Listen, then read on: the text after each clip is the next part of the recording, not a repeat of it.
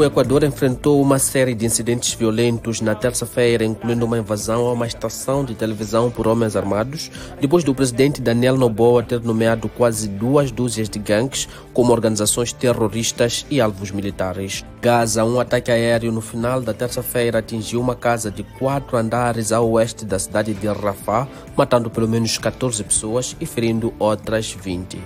Cisjordânia, o secretário de Estado norte-americano Anton Blinken disse ao presidente palestiniano Mohamed Abbas na quarta-feira que os Estados Unidos apoiam passos tangíveis para a criação de um Estado palestiniano. Rússia, Alexei Navalny, figura da oposição, compareceu em tribunal por videochamada na quarta-feira, a sua primeira comparência desde o seu desaparecimento em dezembro de 2023.